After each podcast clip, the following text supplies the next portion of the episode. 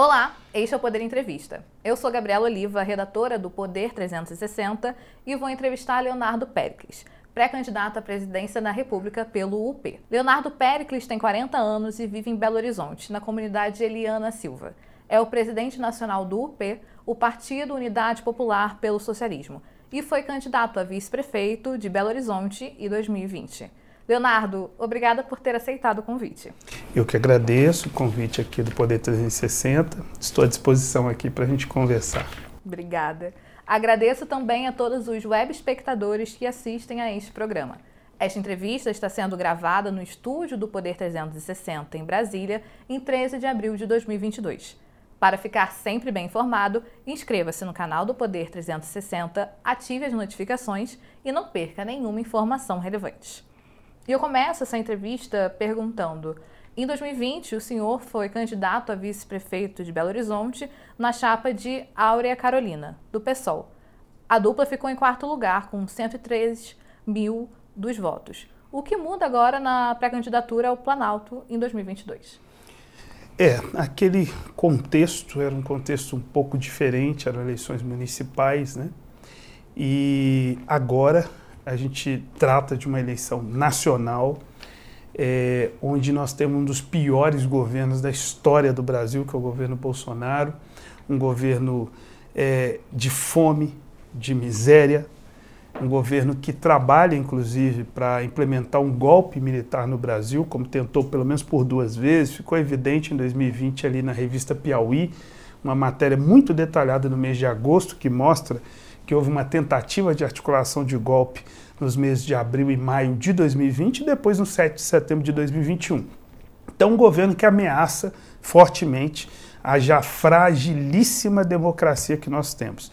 Então, dentro desse campo, nós entendemos que é necessário apresentar um programa contundente de esquerda, pautado em reformas estruturais, em medidas populares fundamentais, com participação do povo, para que a gente possa sim tirar o Brasil dessa profunda crise e dar condição de gerar milhões de empregos, dar condição das pessoas ter acesso a direitos nesse Brasil. O ano de 2020 foi o primeiro em que o UP, o partido mais novo do Brasil, disputou eleições.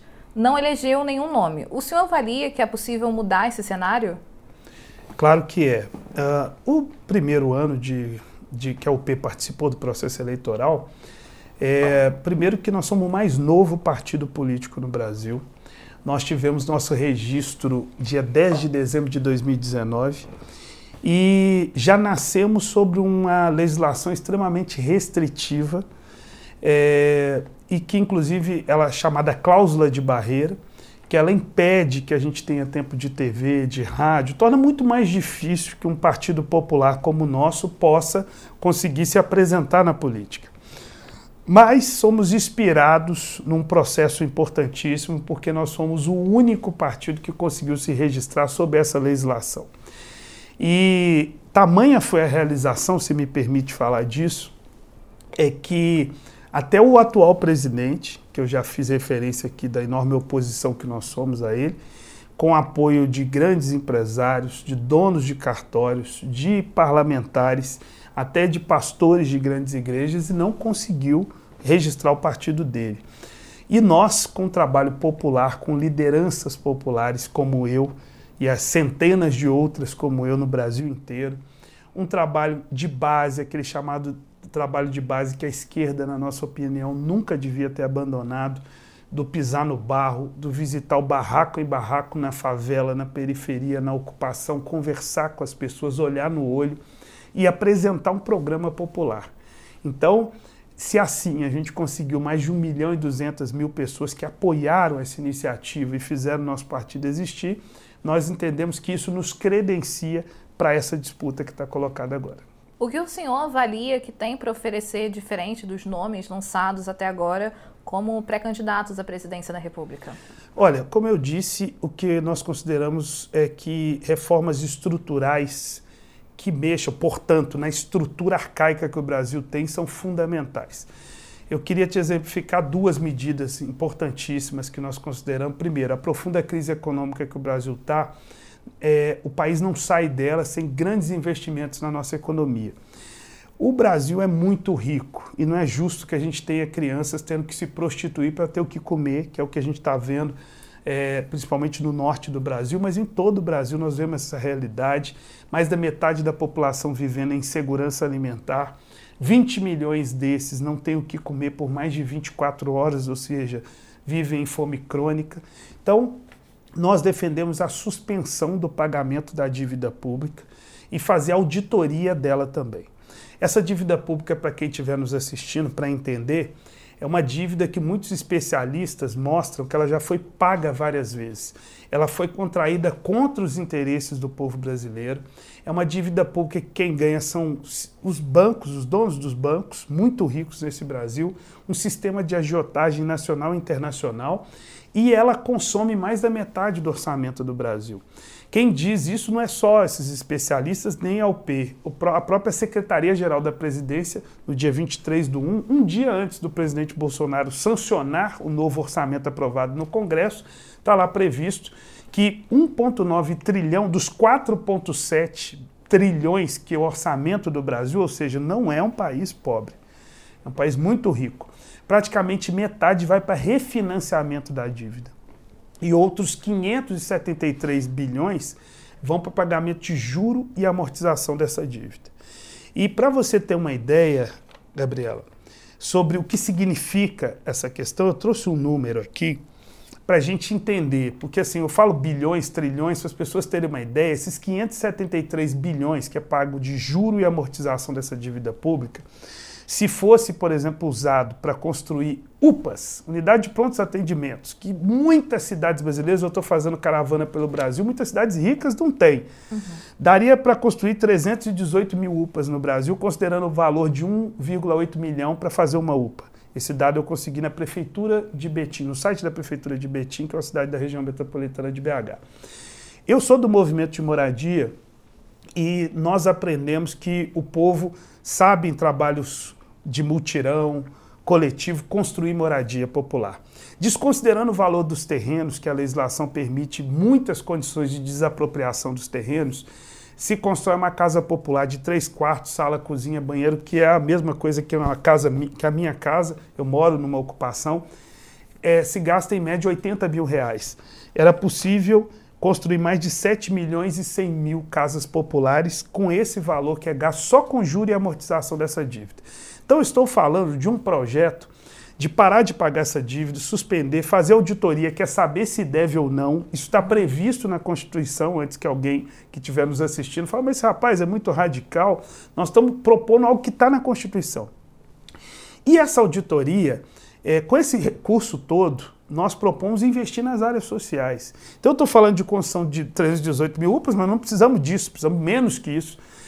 Agora, nós vamos construir milhões de moradias e isso inflige direto naquilo que eu falei no início aqui, no emprego. Porque é possível gerar milhões de empregos se você começa a investir em construção de moradinha, em adequação dos prédios que estão abandonados nos centros das grandes cidades, que podem ser desapropriados para fins de moradia. Você começa usa o investimento para saneamento básico no Brasil. Enfim, eu estou propondo investir nas áreas sociais, na saúde, na educação, na construção e manutenção do que está aí. Então, e a outra medida que nós consideramos fundamental como uma reforma estrutural é a taxação das grandes fortunas. Isso também está previsto na nossa Constituição. Nós estamos falando de um Brasil com menos de 1%, segundo o IBGE, 70% da população do Brasil vive com até dois salários mínimos. É, 90% vive com renda abaixo de R$ 3.500. Então, o povo brasileiro não precisa ter medo nenhum dessa taxação de grandes fortunas. Quem deve ser atingido com isso é menos de 1% da população, em especial, hoje no Brasil nós temos 315 bilionários. Eles têm um patrimônio de em torno de 1,9 a 2 trilhões de reais. Se a gente taxar eles em 20, 30, 40%, eles continuam sendo bilionários, mas vai ser possível a gente ter bilhões para investir em áreas sociais. E vários países do mundo já fizeram taxação de grandes fortunas. É um absurdo o Brasil ficar exaltando esses bilionários em vez de taxá-los como prevê a nossa Constituição. Essas são duas medidas para quê? Para ter dinheiro, porque o discurso recente que é feito é que não tem dinheiro, não tem dinheiro, não tem dinheiro. Na verdade, não se sobra dinheiro. Como está organizada a política econômica no Brasil, só atende meia dúzia de especuladores e banqueiros. E nós consideramos que esses recursos todos têm que ir para o povo brasileiro. E como foi a escolha de seu nome dentro do partido? Outros nomes foram negociados? Olha, a gente teve a felicidade de o nosso nome ser definido no segundo congresso do nosso partido, que aconteceu em São Paulo em novembro né, do, de 2021, e foi uma escolha por unanimidade. Né? Então foi uma felicidade muito grande, porque o nosso partido procura priorizar é, essas lideranças populares. Nós somos um partido de lideranças populares. E, inclusive, nosso partido, proporcionalmente, é um dos que mais tem negros e negras no partido. Então, essa definição não foi à toa. É uma forma também de representação do que é a maioria da população brasileira. Né? Certo. E o UP já escolheu vice para sua chapa? Não, ainda não. Estamos em debate com muitos movimentos sociais é, e, e, nós pautamos a, a nossa política de alianças muito não só na política institucional, mas com muitos movimentos sociais que não têm representação direta institucional, mas que atuam na política da melhor forma, que é através das mobilizações, das lutas populares e sociais. Então esse diálogo está acontecendo e dentro em breve a gente vai ter essa definição. E quem ficará responsável pela sua campanha e também pelo programa de governo? Esse também é um trabalho que o partido está desenvolvendo então, nós fizemos alguns convites. Então, um deles foi a Maria Lúcia Fatorelli, que ela é coordenadora da Auditoria Cidadã da Dívida, que é o grupo mais sério que debate esse tema da dívida pública. Então, a gente fez um convite a ela para coordenar, por exemplo, nosso programa econômico. É uma pessoa, inclusive, isso que eu estou falando de auditar, a gente está em diálogo com uma das maiores especialistas do planeta Terra, que inclusive participou de duas auditorias uma do Equador e outra da Grécia, que mostraram que esses países não deviam aquilo que estava colocado e permitiu que eles pudessem investir uma quantidade de recursos muito grande nas áreas sociais. Então nós estamos falando com gente que tem experiência histórica de fazer isso. E o restante, essa experiência, ela também é conciliada com a experiência do movimento social popular. Então a gente vem dialogando com muitas lideranças sociais, com ex-presos políticos, porque uma das medidas que nós defendemos, por exemplo, é a punição dos torturadores, é a implementação de uma justiça de transição no Brasil, onde é, o Brasil, infelizmente, o nosso país é o único aqui da América do Sul que teve ditadura e não praticou nenhuma justiça de transição, nenhuma punição daqueles que praticaram crimes em nome do Estado.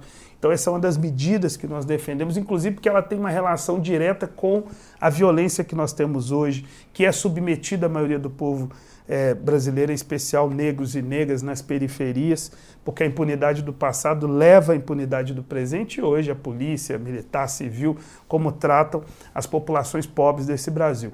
Então, nós temos essa medida também e buscamos dialogar cada medida dessas, educação, com sindicalistas, com professores que estão atuando no movimento popular. Então, todo o diálogo nosso é a partir das organizações de trabalhadores, trabalhadoras que existem e que já têm formulações muito importantes para permitir que o nosso programa seja ainda mais profundo e a serviço dessa maioria que são os explorados e oprimidos desse Brasil.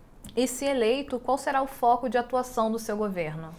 Eu fiz referência a essa questão da, da, da, da política econômica para ter recursos e eu queria também é, fazer uma outra referência. O foco nosso é um outro tipo de governabilidade. Hoje se afirma que a governabilidade só pode ser feita se aliando com o centrão, com essa direita, com esses setores que, é, na verdade, não tem nada de centro, são extremamente fisiológicos, conservadores e que retiram direitos do povo brasileiro. Nós entendemos que justamente o povo brasileiro tem que ser o agente central das transformações no Brasil. Então, vou te dar um exemplo. Nós temos também a emenda constitucional 95, que foi aquela que congelou investimentos em saúde e educação por 20 anos. No... E assim, quem estiver nos assistindo, quem usa o SUS, quem usa educação pública, está entendendo o que, que significa essa emenda constitucional. Isso é um dos maiores crimes contra o nosso povo. Eu sou uma pessoa que usa o SUS, que minha família toda usa o sistema de educação público e sei dos grandes problemas que nós estamos enfrentando. Além disso, teve a reforma trabalhista, que o discurso dela era gerar emprego e foi um dos maiores processos de retirada de direito da nossa história feito pelo Temer. E depois a reforma da Previdência, porque não gerou emprego, aí o Bolsonaro disse: não, agora com a reforma da Previdência vai. E o resultado é que nós temos um dos maiores índices de desemprego da nossa história. Então, nós estamos propondo revogar essas medidas. E o que isso tem a ver com a participação popular? É a convocação de um plebiscito o povo, não, isso não está é, é, resumido apenas ao Congresso Nacional, as medidas populares fundamentais para esse Brasil. O povo pode ser chamado a participar do processo de decisão e uma forma concreta é fazer plebiscito, onde o povo brasileiro vai decidir ser explicado detalhadamente o que foi emenda constitucional, a reforma trabalhista da Previdência, a maioria sabe, porque está vendo o caos que isso gerou, e fazer um plebiscito. E aí nós vamos ver se realmente é democrático esse Brasil. Porque se democracia é o poder, né, a decisão da imensa maioria da população, essa tem que valer.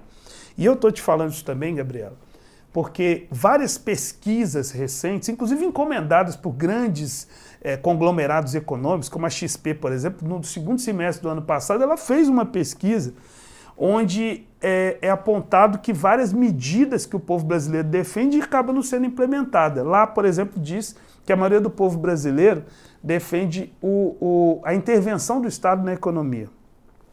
É contra as privatizações. Ou seja, medidas de esquerda, socialistas, populares, mas isso acaba não valendo, porque o Congresso Nacional, eleito por uma maioria né? Quem financia a maioria dos deputados, prefeitos, governadores, são esses setores dos bilionários, dos muito ricos, que intervêm diretamente na política e acabam esse Congresso Nacional sendo totalmente diferente as posições que ele coloca, a maioria do Congresso Nacional, porque há parlamentares progressistas de esquerda e tal, mas a maioria do Congresso Nacional acaba sendo totalmente diferente a posição que é aplicada no governo do que a maioria quer. Então, nós consideramos que a participação popular é determinante. E, por fim, é, a, a, o voto, e eu acho que eu quero conversar muito com quem está nos assistindo, o voto é um pedacinho assim da democracia real, efetiva que nós defendemos, e nós chamamos de democracia popular. Então, votar é isso aqui. O restante é ação direta. O povo tem que ser chamado a participar ativamente das decisões do nosso país. É decidir sobre orçamento, é espremer os políticos. Eu acho, inclusive, até que, se, que seja eu o presidente da República, tem que ser espremido no bom sentido. O povo tem que ir para cima, tem que exigir as mudanças históricas para o Brasil. Nós não podemos ficar assistindo. Eu não posso estar tá passando fome, desempregado reclamando dentro de casa. Voto e depois reclamo. Não adianta só isso, eu preciso me unir aos meus demais e fazer greve, fazer manifestação, ir aos milhões para as ruas. E um exemplo muito interessante é o Chile, aqui do nosso lado, onde milhões e milhões de pessoas nas ruas, em manifestações muito importantes, estão mudando a fisionomia política do Chile a favor da imensa maioria do povo. Então, nós entendemos que esse é o caminho para a gente mudar o Brasil. A exemplo do Chile, o país convocou uma nova constituinte. O senhor defende essa medida aqui no Brasil também? Defendo, desde que o critério seja muito semelhante ao que eles usaram. Porque por lá eles não usaram o critério dos partidos existentes, porque se fosse isso, a maioria ia ser o centrão. E aí vai dar aqui no Brasil uma Constituição que vai, na verdade, vai tirar mais direitos do povo. Então nós entendemos que os critérios para uma constituinte dessa devem se basear no povo brasileiro, como eles fizeram no Chile. Então, se a maioria do povo são trabalhadores e trabalhadoras, a maioria da constituinte também tem que ser de forma direta. Não pode ser a representação dos grandes empresários no, naquela constituinte. Inclusive, tem que ser proporcional. Se os grandes empresários no Brasil são menos de 1% da população, então eles têm que ter direito a menos de 1% da Assembleia Nacional Constituinte. E a maioria do povo brasileiro, ou seja, os explorados e oprimidos, que dá pelo menos 95% dessa população, tem que ter sua representação direta, ou seja, os povos tradicionais os povos indígenas, as mulheres, é, as populações LGBT e, sobretudo, os trabalhadores e trabalhadoras do campo e da cidade, que são essa imensa maioria da população, precisam estar representados num processo desse tão importante que seria para quê aqui no Brasil? Para restaurar a Constituição, inclusive é, é, anexar artigos da Constituição, uns que foram tirados, ou seja, a Constituição foi toda fatiada, e anexar outros que tornem mais forte a Constituição a serviço do povo brasileiro. E na sua avaliação, quais são os principais desafios para viabilizar a sua candidatura? Olha, uh, um deles vai ser a gente conseguir se apresentar para o povo brasileiro. Então, aquele mecanismo que a gente usou no processo de coleta de assinaturas, é, fazendo o trabalho de base, visitando as regiões, né? é, conversando com as pessoas é o principal que a gente está usando. E além disso, conciliar todo esse trabalho com um trabalho de articulação alternativa, ou seja, que as pessoas possam ajudar a gente a reproduzir essas ideias, as que gostam, as que conhecem, as que entenderam esse recado que a gente está fazendo. Então, as mídias sociais ajudam, os panfletos ajudam, todo o trabalho de contato direto né? A gente está buscando fazer com as pessoas e as pessoas reproduzirem, serem milhões e milhões de pré-candidatos e candidatas reproduzindo essa, essa pré-campanha nossa. E a gente está buscando fazer isso e esse trabalho de organização de comitês de pré-campanha, de articulação dos núcleos da unidade popular, que é o nosso partido, vem sendo muito interessantes. Então essa é a tática. E fora isso, os convites que nós temos da imprensa, porque essa cláusula de barreira extremamente antidemocrática impede a gente ter o tempo de TV e rádio gratuito do processo eleitoral. Mas não impede a gente das entrevistas e também de acessar os debates. Então, algumas redes de televisão, né, de, desses grandes meios de comunicação já nos convidaram para os debates, então eu coloco aqui também que se o Poder 360 for fazer um debate, eu posso participar. Será Estou um prazer. à disposição para participar.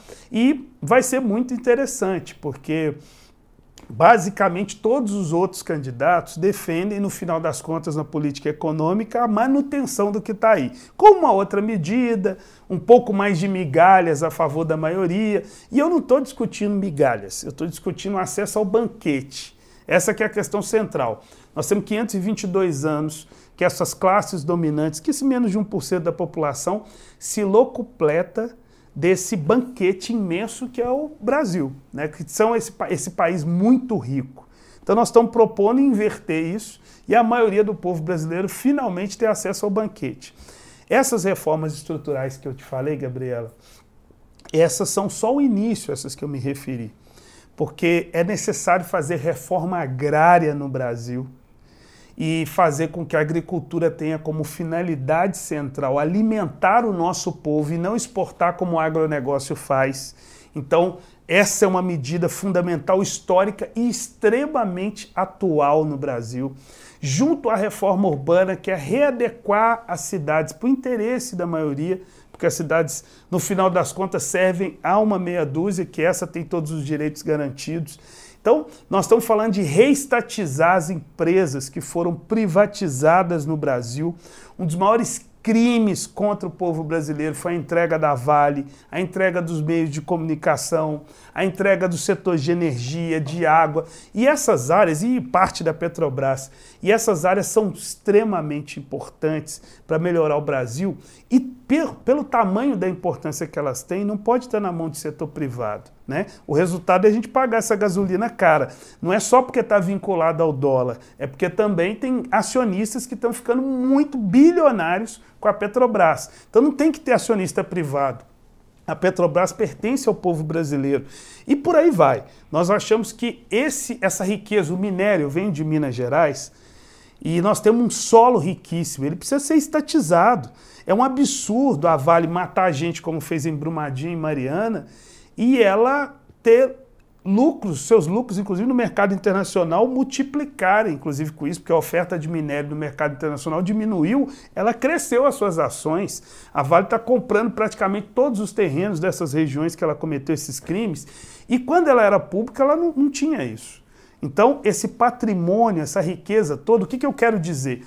É que no Brasil não, tá, não tem um decreto universal que o nosso povo tem que sofrer como sofre só sofre porque esse país está à mercê e sob direção de uma burguesia de muito ricos que mandam e desmandam no Brasil. O Brasil deu no que deu até agora por causa desses. São 522 anos que nunca teve uma gestão popular efetivamente. O povo brasileiro nunca governou o Brasil.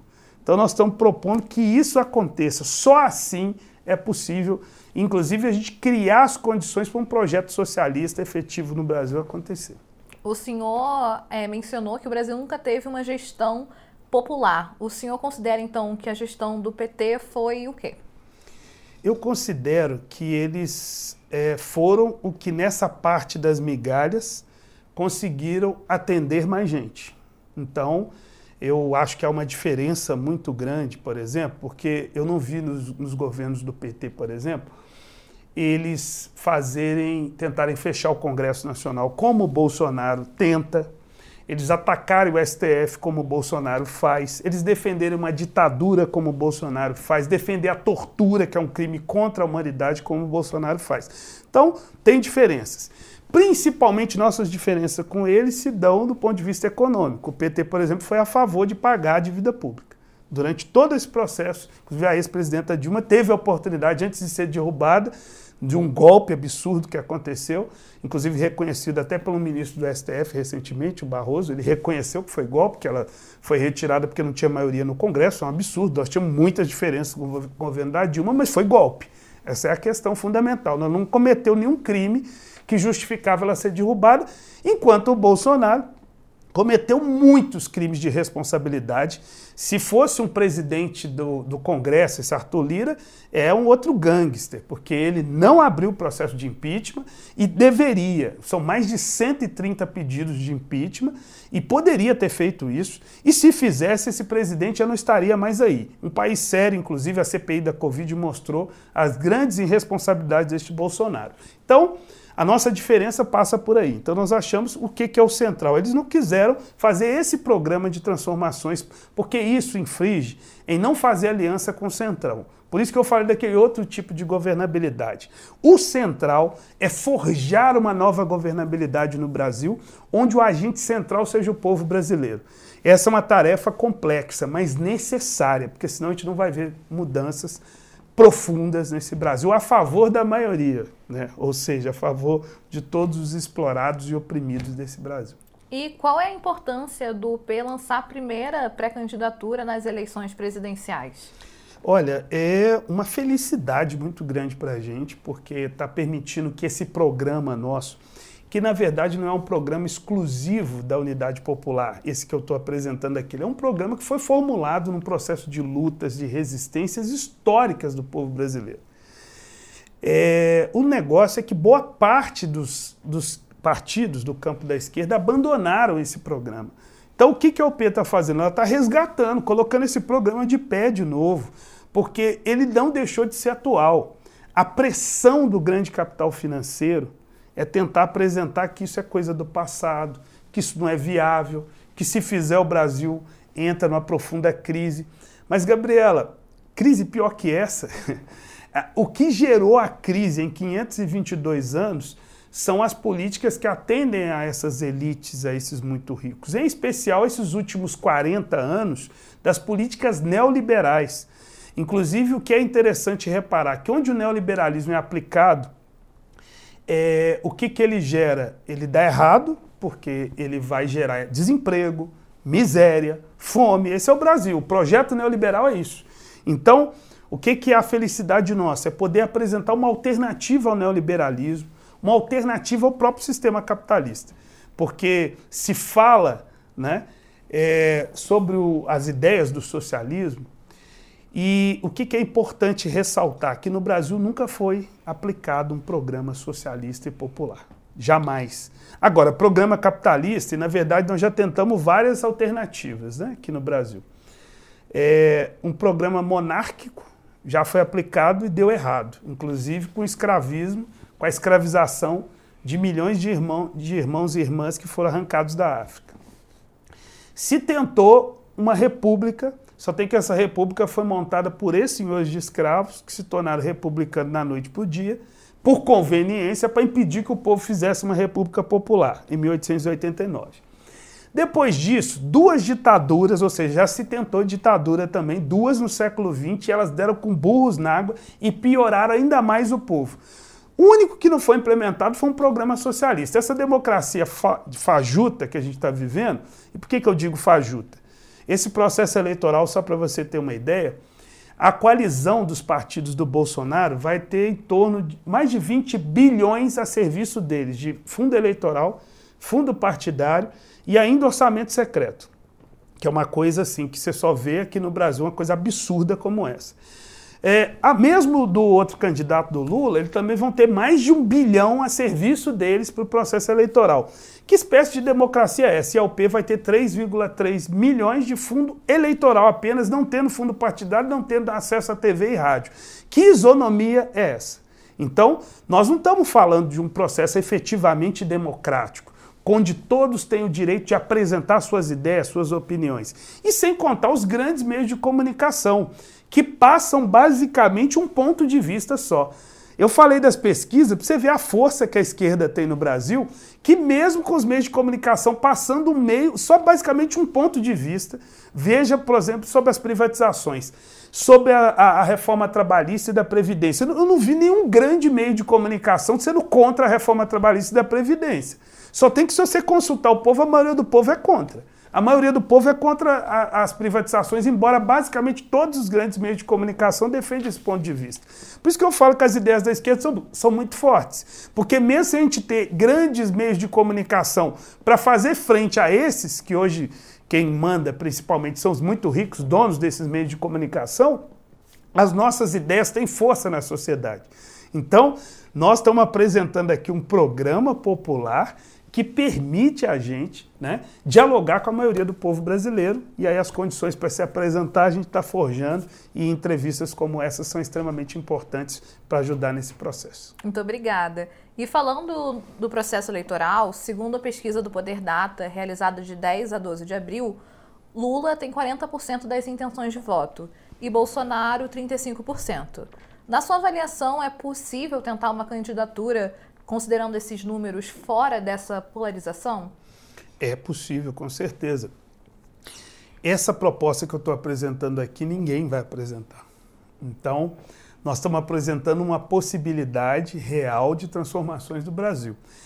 E pesquisas, elas ajudam, mas não refletem efetivamente a realidade. E viradas históricas podem e devem acontecer. E eu estou aqui no processo da disputa para ir para o segundo turno apresentando essas propostas, convocando o povo brasileiro, inclusive nesse debate. São medidas que jamais foram implementadas. As que estão sendo colocadas aí por esses pré-candidatos principais, digamos assim, mais conhecidos, elas já deram errado no Brasil. Então vamos testar, vamos tentar durante quatro anos essas medidas populares que a gente está apresentando aqui. Eu tenho certeza que nós não vamos nos arrepender. Falando dessas medidas né, que Bolsonaro implementou e Lula também, o UP se considera uma terceira via? Não, nós não gostamos muito desse termo. Nós somos uma alternativa ao que está aí. Não acho que se trata de terceira via. se trata de uma alternativa ao, à política como está montada hoje. Eu sou um político de rua, eu sou um político popular, um político revolucionário. E eu acho que está faltando isso para a política, sabe? De gente que vive a vida que o povo vive. Eu ando de ônibus, eu uso o SUS, eu uso o sistema de educação pública, eu vivo a vida do povo, sabe? Eu não sou milionário, né? Eu sou trabalhador e trabalhadora. Então, assim, isso é a questão fundamental. Nós estamos apresentando um partido, um, um programa popular de gente que é igual a eu e você, e eu acho que isso é o fundamental para mudar a política no Brasil. Essa maioria, volto a dizer, ela precisa ser chamada a entender que a política é instrumento. Sabe, quem estiver nos assistindo aqui, é como um carro, pode ser usado para salvar vida, para transportar pessoas e pode ser usado para subir na calçada e matar gente. Né? Então, utilizemos, vamos nos apropriar desse instrumento para poder a gente ter como mudar o Brasil. E a melhor forma é o povo estar tá mobilizado, articulado, segundo um programa popular que realmente mexa nas estruturas do Brasil. Junto com o senhor, a presidente nacional do PSTU, Vera Lúcia, é a segunda pessoa negra pré-candidata às eleições de 2022. Como o senhor analisa o número de pessoas negras na política e também nesse processo eleitoral para é, disputar o Planalto? Com isso, a gente vê é, é, mostra para nós mais uma vez como o país é racista. Porque nós, negros e negras, isso é, você tem que considerar negro, pardos e pretos, autodeclarados pelo IBGE. Então, nós somos mais de 50% da população. É, só tem que, do ponto de vista da representação política, isso já muda bastante aí nós não, já não somos essa. Estamos longe de ser esse mais de 50% da população. Assim como também acontece com as mulheres. Então, nós temos um problema no Brasil que é, é um país estruturado por essas classes dominantes que eu estou fazendo referência o tempo todo aqui, esse 1% que acaba mandando e desmandando. E tem um grande sociólogo negro chamado Clóvis Moura, que ele faz referência ao seguinte: é, as classes dominantes brasileiras, elas são socialmente, além de muito ricas, elas são extremamente racistas, patriarcais, portanto machistas, extremamente autoritárias e antipovo. Então, elas moldaram o Brasil com essa fisionomia. Então, elas não admitem as mulheres nos espaços de poder, não admitem os negros nos espaços de poder e sempre tratam com muita violência qualquer processo de transformação mais profundo, tanto que, porque tiver uma ditadura? Porque o Brasil, na década de 60, tinha um risco de caminhar para voltar a sua economia para sua economia interna. Né? Iniciou-se, por exemplo, quando o ex-presidente João Goulart assina o decreto da reforma agrária, que foi uma base para ele ser derrubado um mês depois, essa reforma agrária era um início, ainda era só nas, nos terrenos em torno das rodovias federais. Isso já era um início de um processo de mudança e ele estava sendo empurrado por grandes mobilizações nas ruas e foi derrubado. Por quê? Porque essas classes dominantes não admitem perder seus privilégios. Então, isso tem a ver diretamente com a estrutura racista que impede que negros e negras estejam nos espaços de poder. Então, eu estar aqui como pré-candidato, eu não sou um pré-candidato só dos negros e negras. Eu sou um pré-candidato à presidência da República para toda a população brasileira. É, é um programa para todos os explorados e oprimidos. E o grande desafio, inclusive, para a gente conseguir vencer o racismo, na minha humilde avaliação, assim como vencer o machismo, é unificar os explorados e oprimidos, todos eles. A gente não pode compartimentar nenhum processo de luta, até porque o que alimenta. Por que, que eu fiz referência a essas classes dominantes? Porque o que alimenta essa estrutura racista são, é justamente o sistema capitalista. Então nós entendemos, por isso que é um programa de enfraquecimento desse sistema como está montado, e a nossa proposta é, efetiva é no processo eleitoral, nós não vamos chegar no socialismo. Mas no processo eleitoral nos permite apresentar as reformas estruturais e eleitos, desenvolver e aplicá-las. Para quê? Para mudar as estruturas do Brasil e dar condições da gente avançar para superar esse sistema capitalista, ou seja, chegar também à possibilidade de construir o socialismo no Brasil. O antirracismo ainda é uma agenda tímida nos planos de governo. Como o senhor avalia que é possível mudar isso? Olha, é, passa por diversas medidas. Uma das medidas é, do ponto de vista racial que a gente considera que é muito importante é a prática da justiça de transição que eu fiz referência aqui, da punição dos torturadores, porque essa impunidade tem um efeito muito direto nos dias atuais.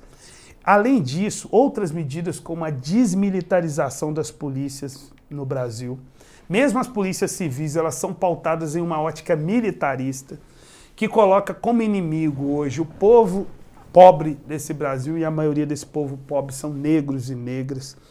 É, inclusive, essa questão da desmilitarização ela é muito interessante porque várias pesquisas mostram que os policiais, a maioria dos policiais, são a favor da desmilitarização, porque eles são vítimas do processo de militarização também. É, outra medida importante é que a segurança pública, que afeta hoje, que, que encarcera nossos jovens e a nosso povo negro em massa no Brasil, ela tem que ser pautada com a participação popular. O povo tem que ter mecanismos de conselhos populares nos bairros, nas cidades, onde ele possa tomar decisão e, em assembleias e ter autonomia financeira para implementar essas medidas, para melhorias das condições de saúde, de segurança, né, de infraestrutura dos bairros. Então isso precisa acontecer. O povo é agente central da segurança pública, não pode ser pautado em repressão apenas. E por fim, é, a esquerda tem um programa fantástico que trabalha a questão da segurança pública, que é vultuosos investimentos em saúde, educação, é, moradia. Isso é a forma, e isso tem tudo a ver com a questão racial no Brasil. Porque se conseguir implementar de forma profunda esse programa que eu, que eu venho apresentando, a gente consegue tirar essa desigualdade impressionante que tem no Brasil, que coloca negros e negros, e sobretudo o povo trabalhador e pobre desse Brasil, muito atrás de qualquer disputa que a gente vai ter com outros setores da sociedade. Então, para remediar, para mudar essas chagas, a reparação histórica que precisa ser feita, ela precisa passar por direitos no Brasil. Né? É necessário, foram quase 400 anos de escravidão, onde nós, negros e negras, quando a gente foi, foi feita a abolição formal, né, claro, com muita luta nossa, mas quando houve essa abolição que ela foi formal, ela não veio com garantia de direitos. Né? Não é à toa que nós lutamos pela manutenção das cotas a gente acha elas importantes. Agora, elas são a solução? Claro que não. Como é que você resolve esse problema? Com amplos investimentos para poder não precisar mais delas e a maioria ter acesso aos direitos garantidos no Brasil. Então, esse é um processo importantíssimo, essa pauta é importantíssima, me toca muito, que eu sou morador de periferia, sofro na pele o racismo no dia a dia, e esse combate ele precisa ser feito junto com a participação direta do povo, dos movimentos negros, enfim. Assim a gente pode mudar muita coisa e acabar com o racismo, que esse é o objetivo central. Sobre 2022, pré-candidato, ou P negocia aliança com outros partidos por meio de federação partidária? Não, a federação, nós temos críticas a ela, achamos que o partido perde muita autonomia para o maior partido que tiver nessa coligação, nessa, nessa forma de, de, de coligação, que é a federação, uma coligação mais permanente de quatro anos, nós temos críticas, então não vamos fazer federações. Agora, coligações são possíveis. Nós entendemos, é, tem setores, por exemplo, do próprio PSOL, né, que não concordam com a, o caminho de aliança que está se propondo e que tem dialogado bastante com a nossa pré-candidatura, militantes sobretudo, né, de outros partidos como o PCB, também nós temos um diálogo importante estamos buscando estabelecê-lo e mais do que isso, um debate com movimentos sociais, porque a gente entende essa governabilidade também não só pautada na política institucional, mas com a participação direta de pessoas, e são milhões, milhares de pessoas no Brasil, que são de movimentos sociais e não são filiadas efetivamente a nenhum partido, mas estão com a gente no processo de construção, estão estabelecendo diálogo com a gente. Então, nós, nesse último período, estamos é, abrindo diálogos importantíssimos com o movimento negro, com o movimento indígena. Eu estava aqui em Brasília, uma das medidas que eu fui fazer foi visitar o acampamento Terra Livre, que acontece dos povos indígenas aqui. Bastante boicotado por essa grande imprensa, mas fundamental, porque é uma articulação de povos indígenas do Brasil inteiro. Inclusive, uma das lutas, medidas centrais estruturais que nós entendemos é fazer a demarcação das terras indígenas, que está previsto na Constituição e nunca foi feito. E aí as mineradoras, é, madeireiras, garimpo, né, ficam, o agronegócio, ficam expulsando os povos indígenas, provocando miséria e fome nas terras indígenas. Então, nós entendemos que essa é outra medida importante a ser realizada. Então, esse diálogo com esses movimentos, com essas organizações, ele vem crescendo bastante e também é outro indicativo importante que a gente vai vir forte para esse processo de disputa no Brasil. É possível, então, uma coligação do UP com o PCB? É possível, é possível. É um debate que nós estamos estabelecendo e com outros partidos também, como eu disse, organizações que não têm representação institucional direta, mas que podem estar nessa coligação com a gente. Né? Como setores do PSOL que o senhor mencionou. É, e movimentos sociais. Como o senhor analisa a aliança de Lula e Geraldo Alckmin para 2022? Olha, é, o mais importante, eu fiz referência aqui, que nós entendemos que nós precisamos combater a extrema direita e esse centrão no Brasil. Então nós entendemos que não se justifica fazer aliança com esses setores que sempre governaram contra os interesses do povo brasileiro, que vão é, impedir que reformas populares como essa que eu apresentei aqui, como essas que eu apresentei aqui, possam ser implementadas. Então, é, trata-se de um tipo de aliança com o inimigo. E política pressupõe lado oposto também.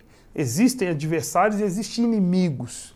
Esses setores da direita são inimigos do povo brasileiro, não só da esquerda, mas do povo brasileiro. Por isso que eu fiz referência ao longo da entrevista da gente forjar as condições de uma nova governabilidade. Por quê? Porque nós não podemos ficar amarrados nessa estrutura que foi ardilosamente montada por esses setores da política para sempre amarrar os partidos que, inclusive, vençam o processo eleitoral. A política está montada no Brasil para nunca um partido que vença as eleições tenha maioria no Congresso Nacional. Ou seja, para ele ter que se amarrar com o Centrão. E nós estamos propondo outro caminho, outra alternativa, que é a mobilização popular de forma efetiva, a explicação, a conscientização, o programa, os plebiscitos, né? a participação direta nas pessoas das decisões, o fortalecimento dos conselhos populares. Nós estamos propondo o caminho para outra institucionalidade. Essa que está aí, ela vai assim, qualquer aliança com esses setores, ela vai fortalecer o que está aí. E os interesses do povo brasileiro são de mudanças profundas e estruturais no Brasil. Só é possível fazer isso de forma independente e contando com a maioria do povo, que são mais de 90% da população que tem interesses muito profundos, como eu estou colocando aqui. E o senhor analisa que é possível garantir a governabilidade sem se aliar ao Centrão? Sem dúvida nenhuma. Ao longo dessa entrevista aqui, busquei mostrar muitas formas, como eu falei, da revogação da emenda constitucional 95, da reforma trabalhista da Previdência. É isso, são caminhos e eles vão ajudando, cada passo desse vai ajudando a gente a avançar em outros. Então, é pautar-se em outro campo. E o Congresso Nacional, nós vamos dialogar com o Congresso Nacional, apresentando essas medidas. E convocando o povo a ajudar a pressionar o Congresso Nacional para que elas sejam implementadas. Porque se elas melhoram a vida do povo, elas precisam ser implementadas. Se esses parlamentares que forem eleitos nessa próxima legislação, eles realmente estiverem a favor do povo brasileiro, precisam ajudar que isso seja implementado no Brasil. Agora um jogo rápido. Falarei sobre alguns temas e o senhor responde brevemente qual é a sua percepção sobre o assunto e se é a favor ou contra. O senhor é a favor ou contra uma flexibilização na lei que permite o aborto? Hoje, o aborto já é permitido apenas nas seguintes condições: quando a gravidez é resultado de estupro, oferece riscos à vida da mulher e em caso de anencefalia do feto, ou seja, quando há malformação de seu cérebro. Minha opinião é a seguinte: uh, as mulheres ricas no Brasil já fazem aborto e têm direito a fazê-lo em clínicas muito bem estruturadas e tal. As mulheres pobres, trabalhadoras, vão para lugares mais insalubres possíveis ou vão fazer por conta própria e morrem. Isso é um problema de saúde pública. É, não é uma discussão se a gente é a favor ou contra o aborto. É claro que nós somos contra do ponto de vista que a gente defende a vida. Então é melhor que a mulher não faça. Agora, o que, que a gente defende? Que a mulher possa decidir sobre o corpo dela. Então, se ela decidir por fazer, que se tenha uma campanha de conscientização, inclusive, para que ela não faça e dê condições, inclusive, para ela ter o filho, porque hoje homens fazem aborto permanentemente, né? Socialmente o homem aborta, basta ele. Fez o filho com a mulher, ele simplesmente não assume o filho. Então ele fez aborto. Agora, a mulher não tem esse direito. Então acho que o direito tem que ser garantido. E campanhas de conscientização para que isso não faça, porque eu não sou mulher, não sei a dor que é isso, mas já conversei com muitas que mostram que dizem que não é bom fazer o aborto. Nenhuma das mulheres, das feministas que luta efetivamente por essa pauta, pelo menos eu basicamente conheci praticamente todas as posições que são apresentadas, eu nunca vi elas dizendo assim, ó, nós defendemos a legalização para sair abortando, não existe isso. Ela só defende que o direito de decidir sobre o seu próprio corpo seja garantido. E isso é uma questão fundamental de saúde pública no Brasil. O senhor é a favor ou contra a legalização do uso recreativo da maconha, como está ocorrendo em vários países da Europa e também em vários estados dos Estados Unidos? Olha, principalmente o uso medicinal precisa ser feito, né? Porque, inclusive, várias drogas medicinalmente são já é, legalizadas, porque são usadas em muitos medicamentos. Então, a maconha também pode ser feito nesse sentido, e esse é o principal, né? A questão fundamental só que nós colocamos é que é necessário se combater o, o efetivo traficante no Brasil e ele não mora em nenhuma favela. Eu desafio um, uma pessoa a me apresentar um traficante efetivo que mora na favela. Os traficantes no Brasil, eles transportam as drogas nos helicópteros. Eu, a exemplo do meu estado, que teve um, o Zezé Perrela, a família Perrela, que foi pego um, um, um helicóptero de 500 quilos, com 500 quilos de base, pasta base de cocaína, e a culpa caiu no piloto do, do helicóptero. Então, acho que isso que precisa ser aplicado. As drogas entram no país é, pelos portos, por aeroportos, e, e, e, são por gente muito rica. Então, precisa mexer no sistema financeiro, precisa ir nos de cima, porque senão a gente não. As periferias vão sofrer e continuar sofrendo muito com isso. O senhor comentou dessa temática na entrevista. Agora, para a gente ampliar um pouco a sua resposta, eu gostaria de saber se o senhor é a favor ou contra as cotas para minorias nas universidades. Sim, sou a favor. As cotas raciais, eu fiz referência aqui, as cotas para estudantes de escolas públicas, as cotas nos concursos públicos, somos a favor. A questão fundamental é que a gente não acha que se encerra nas cotas. Elas são avanços importantes enquanto você tem essa desigualdade histórica muito grande e para você reparar essa situação você precisa garantir, dar, fazer uma, um processo de garantia de direitos é, é, de forma permanente no Brasil. Então, um exemplo sobre o acesso à universidade, para a gente poder exemplificar essa questão das cotas. É, nós precisamos trabalhar para que se tenha livre acesso à universidade pública no Brasil. Ou seja, que tenha vaga para todo mundo que queira estudar na universidade pública. Se tiver isso, não precisa mais da cota, porque todo mundo vai ter acesso à universidade.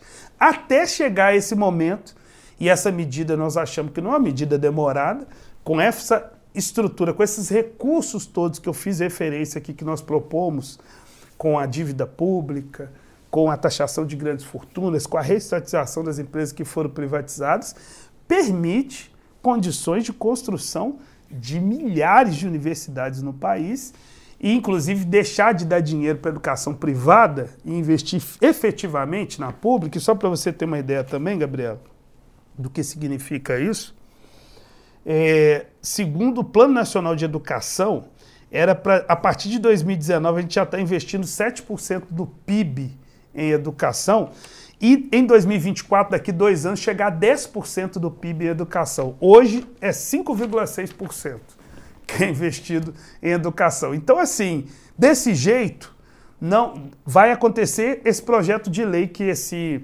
vereadorzinho, é, esse parlamentarzinho da direita, que é o Fernando Holliday, que é o negro só de pele, porque ele fez um projeto de lei para acabar com as cotas raciais. Então, imagine, isso é um traidor da, da, da, das lutas do povo brasileiro, em especial do povo negro nesse Brasil. Então, sem esses vultuosos investimentos que eu estou falando aqui, vai prevalecer isso, é retrocesso de setores da direita propondo retirar. E muitos setores que não são atendidos por essa cota acabam concordando porque estão vendo só o, o micro, estão vendo só a retirada de direito, estão vendo só o pequeno. E nós estamos propondo ver o grande, atender a toda a população. Se a gente consegue fazer isso, é possível não ter mais as cotas. O senhor é a favor ou contra privatizar a Petrobras? Totalmente contra. Fiz referência já ao longo aqui da nossa conversa. É, hoje nós temos a, a Petrobras, né? Ela ainda é pública, mas a gestão dela é privada. Ela atende a acionistas. É, inclusive, esses acionistas, eles têm acesso à maior parte do lucro que a Petrobras tem no Brasil, e são lucros assim exorbitantes, como foi no final do ano passado, e esses lucros poderiam estar sendo revertidos para o povo brasileiro. Então, além de desvincular o petróleo do dólar, porque acho que isso é uma medida fundamental, mas não é só isso. É necessário reestatizar, e aí vejamos que hoje foi vinculado nessa grande imprensa que o governo brasileiro está anunciando novas rodadas de entrega, né, de privatização de poços de petróleo no Brasil. A maior parte deles, inclusive, é, é, tanto no, no, mar quanto em território né, brasileiro. Então, qual que é a questão fundamental que nós entendemos? Precisa reestatizar. O petróleo é uma dessas, dessas riquezas de um país que elas são tão importantes que não podem estar na mão do capital privado. Então, é fundamental esse processo de reestatização, tirar os acionistas e a Petrobras está servindo ao povo brasileiro e os próprios petroleiros, né, eles mandarem na empresa, que isso é uma questão, os trabalhadores dessas empresas, eles têm um acúmulo muito grande, são concursados, têm uma capacidade impressionante de dirigir a empresa. Aí se coloca general, como era esse Luna, último, que fez essa política absurda dos preços de, de, de gasolina, dos combustíveis, do gás de cozinha, né? Então precisa do trabalhador. Lá o petroleiro ser colocado na direção da empresa, né? Aí vai ter muito melhores condições e a empresa 100% estatal, ela vai conseguir atender, até porque tem um estudo que a Federação Única dos Petroleiros fez que mostra que praticamente 100% do petróleo refinado no Brasil, ele é feito, ele é feito por empresas nacionais. Então não é, não tem necessidade nenhuma de vinculação com o mercado internacional, com o barril de petróleo internacional. Ou seja, o Brasil é autossuficiente. É possível a prática da autossuficiência garantir que a gente tenha preço muito baixo dos combustíveis e atenda todo o povo e se pense formas alternativas de produção energética também, para que a gente não dependa só do petróleo. E o posicionamento contrário, como o senhor mencionou, às privatizações, segue para do Banco do Brasil ou a Caixa Econômica Federal? Serve para o Banco do Brasil, para a Caixa Econômica Federal e para todas as outras empresas, os Correios, que é fundamental, e o governo Bolsonaro tentou né, privatizar, a, a, as empresas outras variadas, como por exemplo de metrô né, no Brasil, enfim. Isso tudo tem que estar na mão do Estado brasileiro e não ser privatizado. E as privatizações mostram o caos que elas são, é o exemplo da Vale que eu dei aqui né, o que, que significa a privatização no Brasil. O exemplo da telefonia, a gente paga uma das contas de telefone mais caras do planeta Terra, fruto do processo de privatização, sendo que essa tecnologia central do sistema de telefonia, principalmente móvel, foi formulada pelos trabalhadores concursados da Embratel durante anos da década de, no... de década de 80 e 90. E aí esse patrimônio todo, essa tecnologia toda foi entregue a preço de banana né, para o capital estrangeiro para eles fazerem o que estão fazendo. Então, a gente paga uma conta cara. Esse exemplo também acontece na energia, na água, em vários estados. Então, o processo de reestatização é um processo fundamental para a gente poder tirar o Brasil da profunda crise que se encontra. O senhor é a favor ou contra as flexibilizações nas regras das leis trabalhistas, a CLT? É, eu fiz referência aqui à, à revogação da reforma trabalhista. Então, sou totalmente contra qualquer processo de flexibilização. Eu sou a favor de modernizar as leis trabalhistas. O que, que significa modernizar? Nós estamos no, diante de uma tecnologia tão grande no Brasil que a melhor forma de modernizar as relações de trabalho no Brasil é reduzir a jornada de trabalho. Então, eu sou a favor disso. Inclusive, os sindicatos, principalmente as centrais sindicais, pela experiência que tem no contato com os trabalhadores, já formularam há muitos anos medidas concretas, práticas para implementar uma medida dessa. Reduzir a jornada de trabalho sem reduzir os salários. Isso gera emprego no Brasil. Então, a nossa proposta é essa. É uma das grandes medidas para gerar emprego no Brasil. O senhor é a favor ou contra a reforma administrativa, que torna mais fácil a demissão de funcionários públicos? Totalmente contra. Essa PEC 32, é, inclusive houve uma vitória do serviço público a partir das suas mobilizações e tal, e a saída não é destruir o serviço público, pelo contrário, eu estou aqui fazendo toda a referência de melhorar a estrutura do Estado. Por quê? Porque quem usa o serviço público são os trabalhadores e trabalhadoras, a maioria da população. Então, quando se tem qualquer medida que, por exemplo, possa demitir servidor público, ela na prática vai prejudicar o povo brasileiro que usa o sistema público né, em vários sentidos. Por exemplo, é, a gente pensar um médico num posto de saúde, né, ele tem uma função muito importante. O profissional de saúde no geral, a enfermeira, o técnico de enfermagem, enfim, todo aquele conjunto, eles serem concursados é uma garantia do povo de um bom atendimento. O que falta não é. O papel desses profissionais é fantástico. O que está faltando é investimento. Eu fiz referência aqui. Né? É muito difícil o médico de saúde da família estar tá responsável por 4 mil é, famílias numa região. Né? Então precisa de ter mais posto de saúde, porque aí você permite condições e mais contratação de médico, mais contratação de profissionais de saúde, né? mais investimento nos salários e nos planos de carreira. Ou seja, nós estamos falando aqui de fortalecer um Estado para atender quem? O povo brasileiro. O senhor conhece o projeto de lei contra fake news em tramitação no Congresso? É a favor ou contra o projeto? O projeto ele protege políticos, impedindo que suas postagens sejam retiradas do ar por considerar que seus perfis publicam informações de interesse público. Eu não conheço o projeto especificamente, se você quiser depois me apresentar, mas o combate às fake news nós somos totalmente a favor, até porque nós tivemos o efeito das eleições de 2018, né? Eu acho que ainda muita coisa há que se investigar pós a derrota desse governo Bolsonaro, porque é, muitos indícios mostram que eles fizeram é, contratação de disparo em massa de mensagens fora, com recursos inclusive for, de fora do Brasil, para vencer o processo eleitoral de 2018.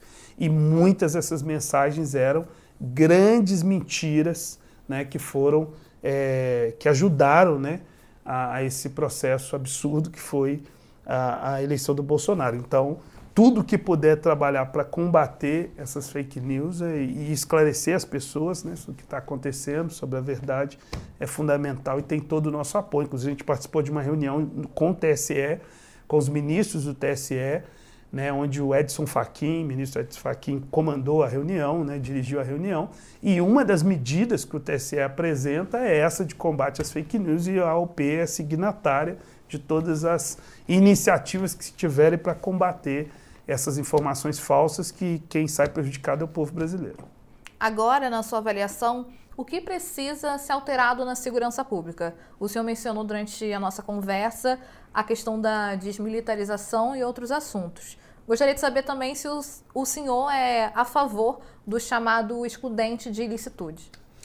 Olha, da segurança pública, é, eu fiz referência aqui da participação popular, que eu acho que é o fundamental. É um mito essa questão de que a esquerda não tem projeto para a segurança pública, porque o que pode garantir efetivamente segurança para o povo brasileiro é os direitos, então ter acesso à saúde, ter acesso à educação, ter acesso à moradia, ter acesso a emprego é a principal medida, não é armar ainda mais as polícias, porque isso está sendo feito no Brasil desde o final da ditadura. Se arma, sai governo e entra governo, e se defende isso, aumentar o aparato das polícias militares, das polícias civis. E qual é o resultado? Mais violência sobre o povo, e não menos. Ou a ausência provocada do Estado, porque quando não tem a presença, nas periferias, uma coisa que é importante ressaltar é que nunca é, o Estado democrático de direito chegou efetivamente nas periferias. O que a gente vê é um estado de exceção permanente. E aumentar essa política de segurança pública oficial agora é você aumentar mais a violência contra o povo. Então, as nossas medidas e, e o que você pergunta em relação à ação da polícia, o que, que nós consideramos? A desmilitarização é a base central do processo. Nós precisamos reverter o processo de encarceramento em massa também. Você tem mais de 300 mil pessoas que estão presas sem ter direito a julgamento. Então, isso é contra a nossa Constituição e contra o Código Penal. Então, você tem que ter garantia que isso não aconteça mais. Né? Você tem que fazer um processo onde as pessoas tenham os direitos garantidos. Então, eu quero ressaltar que isso é o principal que nós defendemos do ponto de vista da segurança pública. E sobre o meio ambiente, como promover a preservação e, ao mesmo tempo, o desenvolvimento da Amazônia? O senhor avalia que é possível? Olha, sem dúvida nenhuma. Nós temos alguns exemplos dos povos da Amazônia que vivem lá há milhares de anos, inclusive muito antes das, da invasão dos, dos europeus aqui, dos portugueses, e conseguiram estabelecer, vou dar um exemplo dos Marajoaras, que é um povo né, que viveu ali no, no norte do Brasil, e que conseguiu estabelecer uma sociedade. Por isso quando eu falo esse negócio que é possível acabar com a fome, com a miséria, isso não é uma utopia, que eles conseguiram fazer, conviver sem saber, uma sociedade que não conhecia a fome, a miséria. Os povos indígenas no Brasil, eles praticaram isso até a invasão portuguesa. Não se conheceu o que é fome, o que é miséria e ter uma relação de harmonia com o meio ambiente. Aí você está propondo voltar lá 500 anos atrás? Não. É utilizar, aprender muito com esse modo de, de se relacionar com o meio ambiente que os povos tradicionais e indígenas têm, aliado à tecnologia de hoje. Então, um exemplo, não precisa do agronegócio ir para cima dos nossos biomas, em especial da floresta amazônica. Porque tem jeito de produzir, produzir alimentos sem precisar derrubar a floresta. O agronegócio pratica uma prática atrasada, que é essa de pasto né, em grande extensão, e aí ele destrói completamente os biomas. Então, por isso nós somos contrários a essa prática do agronegócio. Por exemplo, né, as mineradoras, quando a mineração estava na mão, principalmente da Vale, concentrada no Estado brasileiro, ela não provocava os crimes ambientais que provoca hoje. Então nós entendemos que essa relação pode acontecer, né? ela pode ser efetiva, mas precisa se ir para cima do agronegócio, da mineração, dos madeireiros e do garimpo aqui no Brasil, porque esses são fatores de destruição dos nossos biomas e nós entendemos que eles precisam ser preservados. E todo um diálogo com os movimentos ambientalistas, que tem muito acúmulo sobre isso, é fundamental para que também. E a demarcação das terras indígenas que eu fiz referência e das terras quilombolas são outra forma de garantia e de harmonia com esse meio ambiente. Chega ao final esta edição do Poder Entrevista. Em nome do jornal digital Poder 360, eu agradeço ao pré-candidato à presidência da República, Leonardo Pericles, pela presença. Eu que agradeço, é, inclusive reforço aqui quem quiser nos acompanhar, seguir nas mídias sociais, entra lá Leonardo Péricles, Unidade Popular, procura lá nas mídias sociais e segue que a gente vai conversar um pouco mais. Agradeço também a todos os web espectadores que assistiram a este programa. Esta entrevista foi gravada no estúdio do Poder 360 em Brasília em 13 de abril de 2022.